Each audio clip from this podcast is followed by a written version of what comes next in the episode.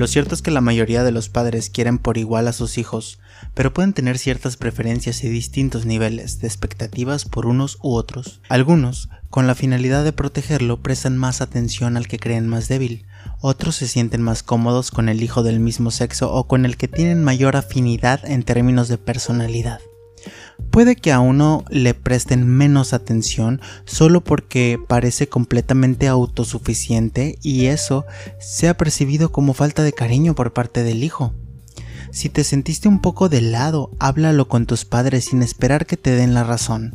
En una familia, la atención de un padre tiene que dividirse entre varios hijos y no siempre es ecuánime. Entender que su cuidado va a estar dividido entre todos los hermanos te ayudará a que no compares y sobre todo a que no guardes resentimientos.